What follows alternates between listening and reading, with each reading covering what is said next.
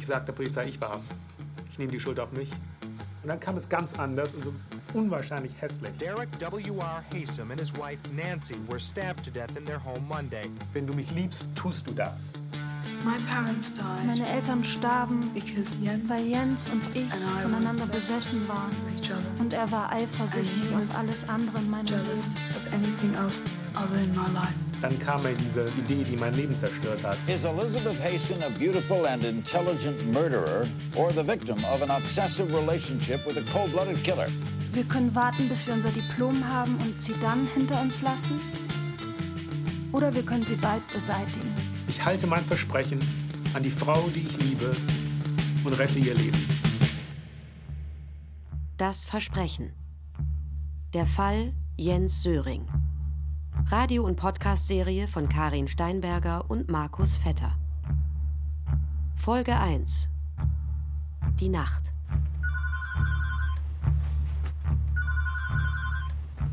This is Global Tell Me. I have a prepaid call from Jens Zurich, an inmate in Buckingham Correctional Center. Dial zero now. Your call is being connected. Hallo, Hallo, Karin, wie geht's? mir geht's gut und wie geht's dir?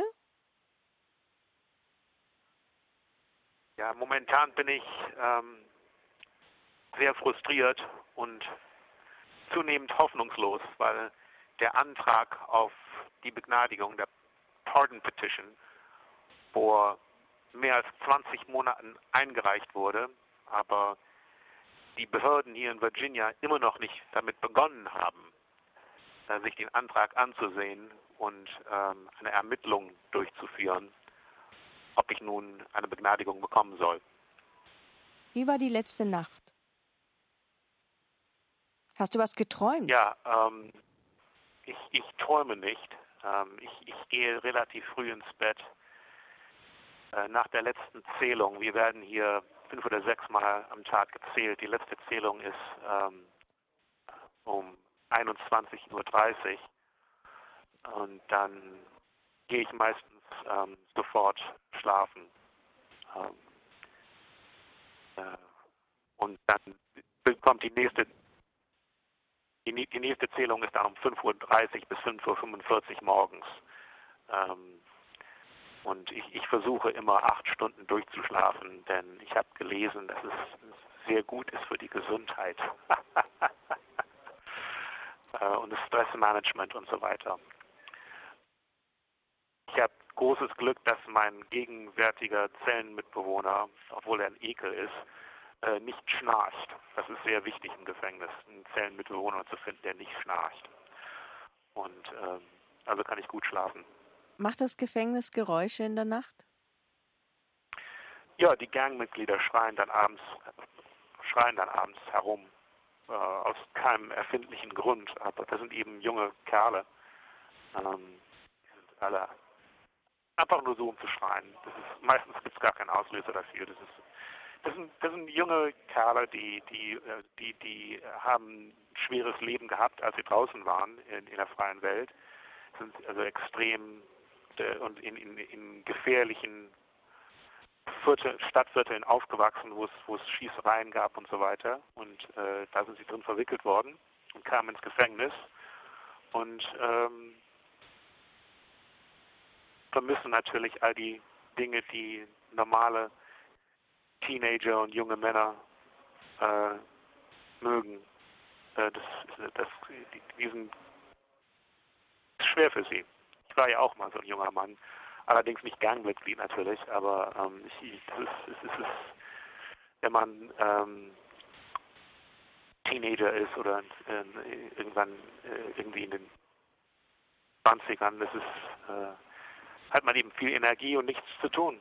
Ist, und die vertreiben sich ihren, die Zeit eben damit, einfach mal herumzuschreien aus keinem Grund.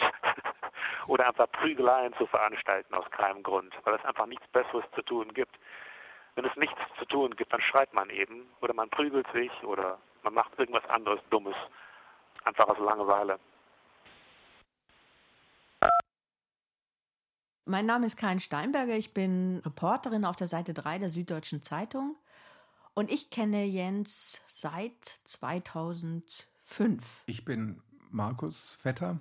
Ich bin Filmemacher und habe die Karin kennengelernt über einen ganz anderen Film. Und schon damals hat mir Karin immer wieder von diesem Jens Söring erzählt. Der tauchte immer wieder auf. Einer, der vielleicht unschuldig im Gefängnis sitzt, vielleicht auch nicht. Ja, und ich habe ihm Markus immer wieder belabert damit, weil ich meine, ich bin jetzt seit über zehn Jahren schreibe ich über ihn und kenne ich ihn und habe tausende von Briefen von ihm bekommen, habe ihn in den schlimmsten, furchtbaren Phasen erlebt und dann auch wieder in Phasen, wo er dachte, er ist vielleicht bald ein freier Mann. Und man kriegt dann natürlich schon ganz schön was mit. Also er ist 32 Jahre jetzt gefangen. Wir waren noch nie in so einem Gefängnis und es war schon sehr spooky, als wir da hingefahren sind. Es war übrigens ziemlich kalt und neblig.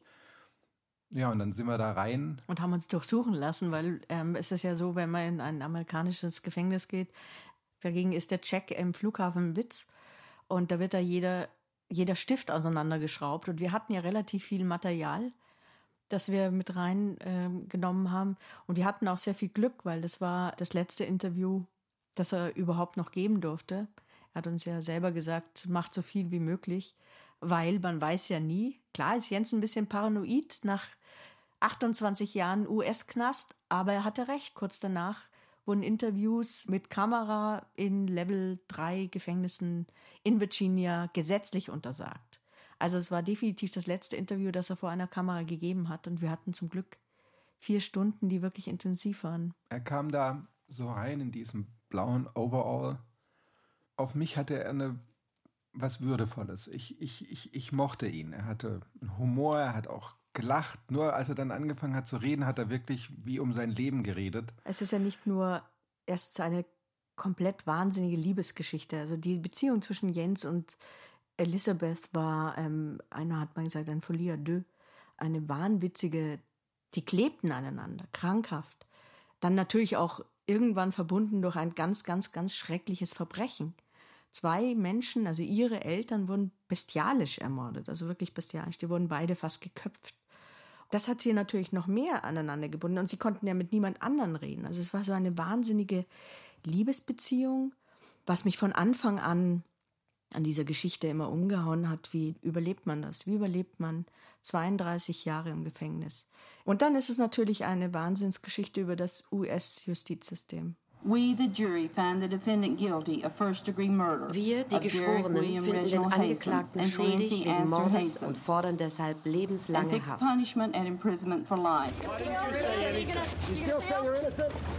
Beteuern Sie immer noch Ihre Unschuld? Jens, was sagen Sie dazu? Derek W.R. Haysom and his wife Nancy were stabbed to death Derek in their home W.R. Haysom und seine Frau Nancy wurden am Montag in ihrer Wohnung The erstochen. bodies were discovered at Die the Leichen wurden in ihrem Haus in der Holcomb Rock Road gefunden. Haysom is a Canadian ist resident kanadischer and a prominent Staatsbürger Nova und ein Scotia bekannter businessman. Geschäftsmann aus Nova Scotia. No motive at all has been Man weiß noch nichts über ein Paul Motiv. Freifeld, Newsat 13. I was an investigator for the sheriff's office. Ich war Ermittler bei der Kriminalpolizei. Chuck Reed. Around 3 o'clock that Wednesday afternoon, Es war ungefähr I got the 15 Uhr Mittwochnachmittag, radio. als der Funkspruch reinkam. Ricky was there Ricky too. war auch da. Der arbeitet Ricky im and I worked side by side, hand in hand. Chuck Reed and I lived this case. Chuck Reed und ich lebten diesen Fall. Ricky Gardner. It's the amount of overkill that was involved and the amount of blood. Das Ausmaß that an Gewalt und was all das it- Blut, I'd never seen so anything etwas like hatte that ich noch nie zuvor gesehen. Stepped inside and like uh, stepping inside of a slaughterhouse. Ich ging rein und es war, als ginge man in ein You know, Schlachthaus. what gang of people did this? Was für eine Gang hat das gemacht? Mr. Haysom was lying face up just inside the door. Mr. Haysom lag mit dem Gesicht nach oben direkt in der Türe. You had to step over Ich musste über ihn steigen, dining um in room, das and it was Esszimmer zu covered in kommen. dried blood. Überall war getrocknetes Blut. kitchen floor, Miss Haysom was lying deceased. Und auf dem Küchenboden lag Mrs. Haysom, tot. Upstairs in Miss Haysom's art room, we found some photos of Elizabeth. Im oberen Stockwerk in Mrs. Haysoms Atelier fanden wir Nacktfotos von Elizabeth, ihrer Tochter. Sie kniete neben ihrem Bett, als würde sie beten. Vor ihr lag ein Shakespeare-Band. Miss Haysom, Miss you Haysom. refer to yourself as Lady Macbeth. Yes, sir. Sie bezeichnen sich als Lady Macbeth. Your Shakespeare is certainly much better than mine, but it Sie seems to kennen Shakespeare sicherlich besser Lady als ich, Macbeth aber es scheint mir, Macbeth dass to Lady Macbeth ihren Mann ermutigt hat, einen Mord zu begehen. Yes, she did. Als der Mord passiert ist, gab es letztendlich zwei lokale Ermittler. Das war Ricky Gardner und Chuck Reed. Die haben eigentlich zusammengearbeitet. Beide sind damals zum Tatort gegangen. Und als sie dann am Tatort waren, beiden sind diese Fotos in die Hände gefallen, wo man Elisabeth gesehen hat, wahrscheinlich gemacht von der Mutter Fotos, von der Mutter Schwarz-Weiß-Fotos, wie Elisabeth nackt vor ihrem Bett sitzt und Shakespeare liest. Das waren so Kunstfotos. Und diese Fotos haben wirklich beide gefunden damals, am, am ersten Tag, wo sie da zu diesem Haus gefahren sind, wo der Mord stattgefunden hat. Sie haben aber am Ende beide unterschiedliche Schlüsse draus gezogen, weil diese Fotos, die waren zwar da, aber dann waren sie plötzlich verschlossen. Also das Gericht hat sie nicht, ähm, nicht mehr freigegeben. Also es gab zwei Ermittler, zwei vollkommen gleichberechtigte Ermittler. Chuck Reed war der Senior-Ermittler, also der hatte schon mehrere Mordfälle davor gemacht. Ricky Gardner, für Ricky Gardner war es der erste Mordfall. Wir betonen das jetzt so, weil die Auseinandersetzung zwischen diesen beiden spielt ja in diesem Fall eine unglaubliche Rolle. Beide haben ermittelt. Chuck Reed ist dann ausgestiegen, weil ja nichts weiterging in dem Fall. Die waren ja weg und er hat was anderes gemacht. Aber verhört hat Jens dann, als sie gefangen wurden in London, Ricky Gardner. Und diese Verhöre sind skandalös, um es mal freundlich zu sagen.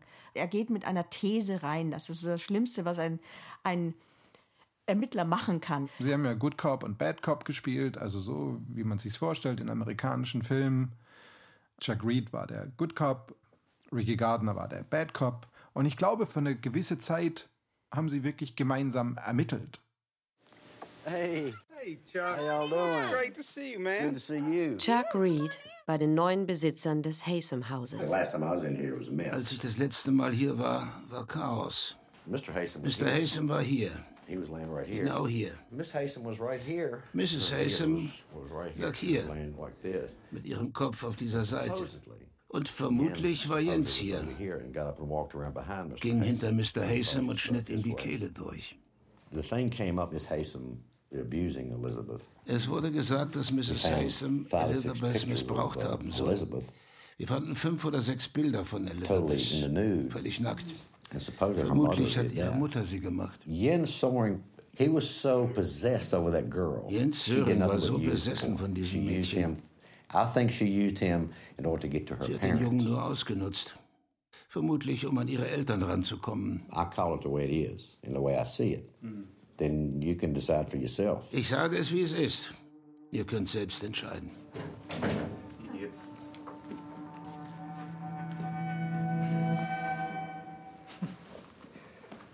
Ich würde anraten, ähm, möglichst viel dieses Mal zu machen. Man kann nie wissen, ob das wieder erlaubt wird. Im vergangenen Jahr gab es so einen Versuch, alle Interviews zu unterbinden.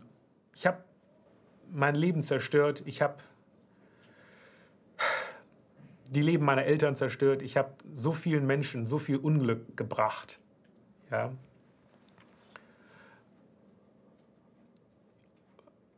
Weil ich dachte, dass es sich um Liebe drehte. Aber die Liebe gab es nicht. Also als ich 2005 das erste Mal zu ihm bin, da war noch nie ein deutscher Journalist bei ihm und er fühlte sich so vergessen von seinem eigenen Heimatland. Und er redet immer um sein Leben. Und zwar im, im total wörtlichen Sinne. Darum ging es ja auch. Es ging darum, uns zu überzeugen, dass wir an diesem Film weitermachen, weil alles, was über ihn entsteht, könnte der Schlüssel sein für ihn, dass sich andere auch für ihn interessieren. Und ähm, Jens ist ein noch immer sehr nerdiger Typ. Er ist auch wirklich kompliziert und manchmal sehr, sehr anstrengend, weil er ähm, ein Schlaumeier ist. Also er weiß auch im Gefängnis vieles besser, wie es draußen läuft, als äh, er ist einfach so. Und ehrlich gesagt, wahrscheinlich lebt er deswegen noch, weil er so ist. Ich meine, Elizabeth kennen wir hauptsächlich aus diesem ganzen Videomaterial von, von dem Gerichtsprozess. Aber was jeder sagt und alle sagen, sie ist eine dieser Menschen, die den Raum verändert, wenn er ihn betritt. Das ist eindeutig. Sie redet leise, sie hat einen leichten englischen Akzent, davon haben auch alle immer geredet. Ich glaube, jeder Mann, der mit ihr gesprochen hat und vielleicht auch jede Frau, äh, ist tendenziell in sie verliebt. Sie hat etwas wahnsinnig, ja, ich weiß gar nicht, Unerklärliches. Ich weiß nicht, wie geht's dir damit, mit ihr? Bist du auch in sie verliebt? nee, ich war nicht in sie verliebt. Wobei ähm, sie faszinierend ist. Ich glaube, gerade im Gerichtsprozess, die beiden hätten nicht entgegengesetzter sein können. Sie hat versucht, wirklich zu manipulieren. Sie hat versucht, mit ihrer Stimme die Geschworenen auf ihre Seite zu ziehen. Und er hat versucht, so neutral wie möglich zu sein. Und das hat ihm am Ende eigentlich das alles eingebrockt. Wo gingen Sie zur Schule? Wickham Abbey, in England. Wickham was considered one of the most prestigious schools Ich ging aufs Wickham Abbey in England. How much contact did you have with your mother and father? They never came to Wie viel Kontakt hatten Sie zu Ihren Eltern?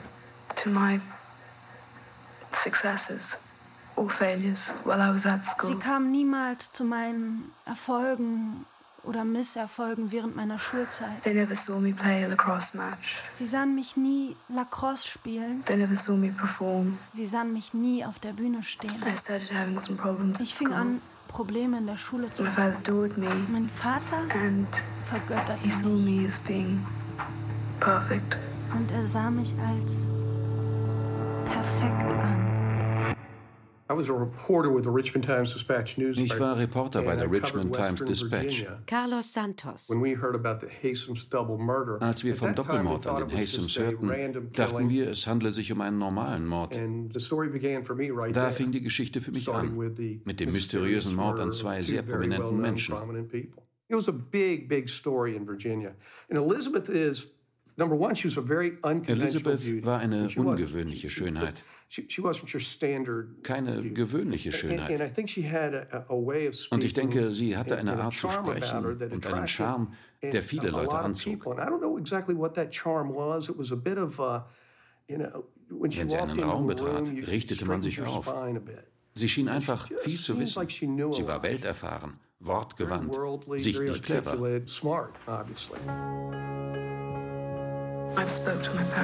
Ich sagte meinen Eltern, changing my A-level subjects.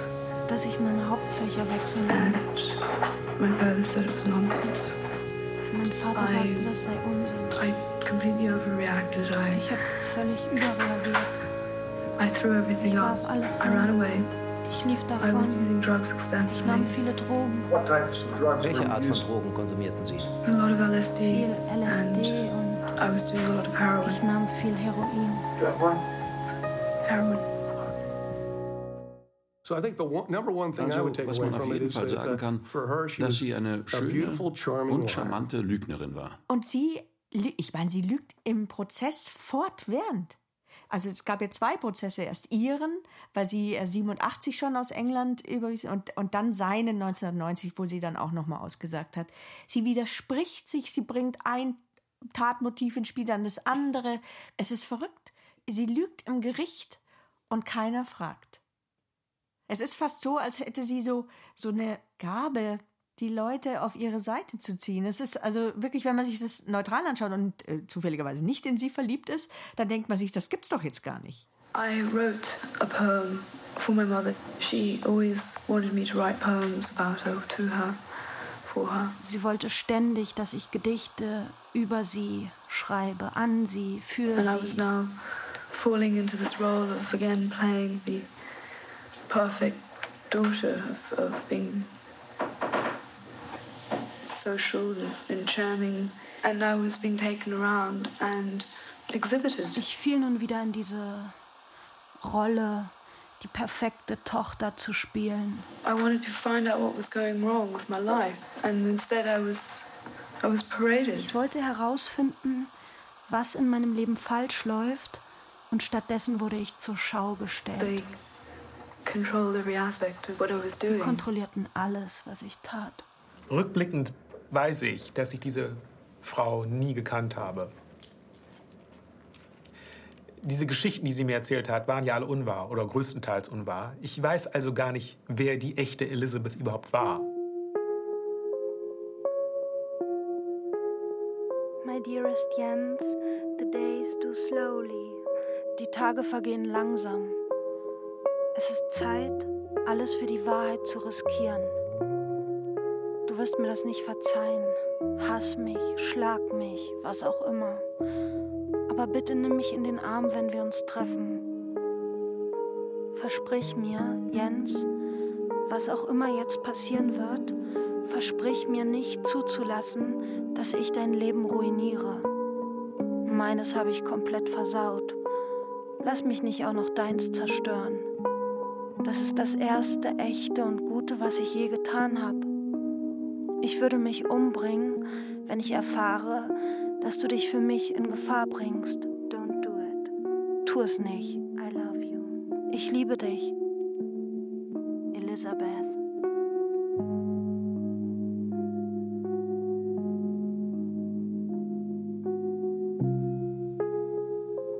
Das Versprechen. Der Fall Jens Söring. Radio- und Podcast-Serie von Karin Steinberger und Markus Vetter.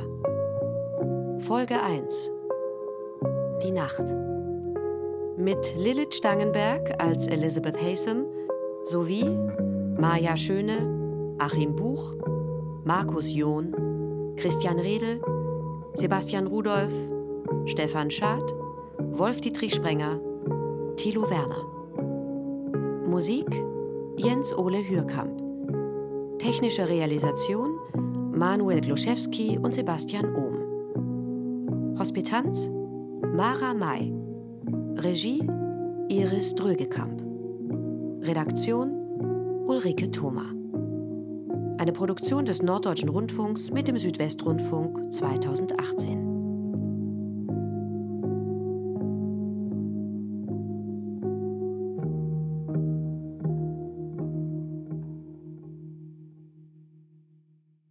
Informationen auf ndr.de-das Versprechen und dasversprechen.de